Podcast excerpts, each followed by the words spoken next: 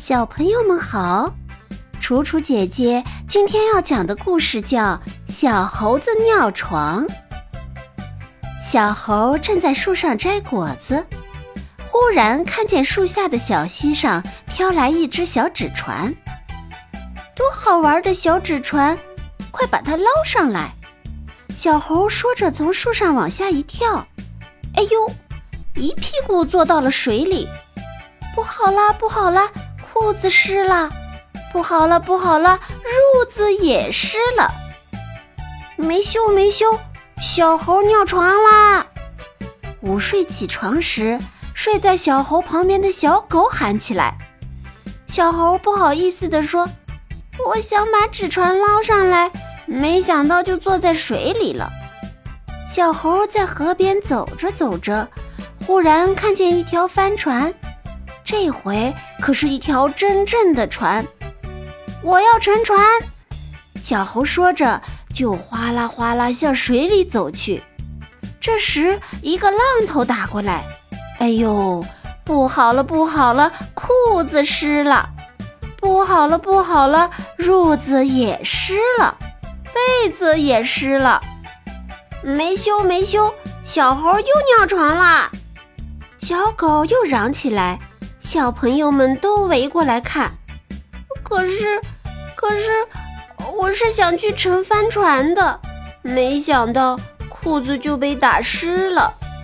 小猴不好意思地说。袋鼠阿姨走过来说：“大家别笑小猴子，告诉你们吧，阿姨小时候也尿过床呢。”啊，阿姨也尿过床。小朋友们都瞪大了眼睛。是呀，阿姨小的时候也梦见过小河，河里飘着一个大苹果。阿姨高兴地下河去捞苹果，弄得浑身湿淋淋。醒来一看，原来是尿床了。我也尿过床，我梦见大灰狼追我，我一着急就尿床了。小白兔说。我也尿过，我梦见拿着水龙头去救火，结果小狐狸说，我梦见想小便，到处找厕所，后来就尿床了。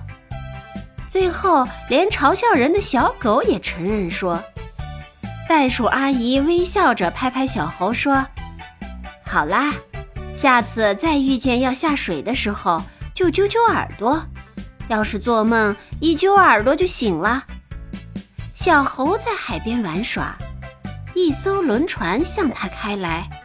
啊，轮船，这不是做梦吧？